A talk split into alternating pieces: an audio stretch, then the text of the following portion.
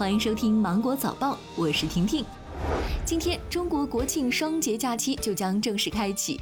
据中国旅游研究院预测，八天假期全国接待国内旅游人数将会达到五点五亿人次。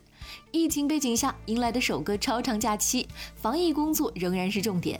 假期出行，乘坐客车、公交、地铁、飞机等公共交通工具，要全程佩戴口罩，尽量避免非必要的跨境旅游。旅途中如果出现发热、干咳、乏力等症状，应该戴好口罩，前往就近的医疗机构发热门诊就诊，根据诊疗情况取消或终止旅游。日前，国务院学位委员会、教育部印发《专业学位研究生教育发展方案（二零二零至二零二五）》。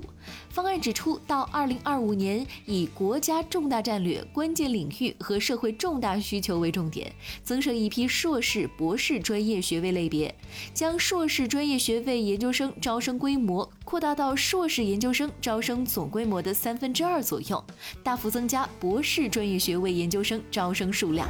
国家体育总局今年严格推行的国家队基础体能达标测试，由于体测成绩与竞赛成绩挂钩，在游泳。泳、击剑、体操、田径等项目上，不少名将因体能测试成绩而无缘决赛，引发争议。人民日报评体测争议：体能要补强，但不应成为比赛拦路虎。扎实的体能是保障技术发挥的前提，重视体能、强化体能，这点毋庸置疑。近日有媒体报道，有共享单车品牌推出了语音广告。哈罗单车在开关锁时会出现一段语音广告，广告内容涉及的是某知名家电卖场。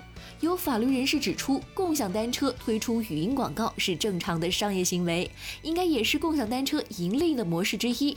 对此，有网友吐槽说，共享单车成为了奔跑的语音广告牌，以后不会只有付钱才能消除广告吧？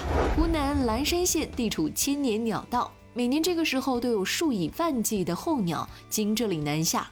近日，因为当地雨天起雾，一群白鹭不得不低空飞行。但低空飞行容易被广场射灯影响视线，当地连续三天熄灭高射灯，保障白鹭正常飞行。二零二零国庆档预售总票房二十九号就已经突破了两亿元，猫眼专业版的数据是二点三亿元，淘票票专业版灯塔的数据是二点一亿元。几部热门新片中，姜子牙表现最好。猫眼专业版数据显示，该票预售总票房突破了一亿元。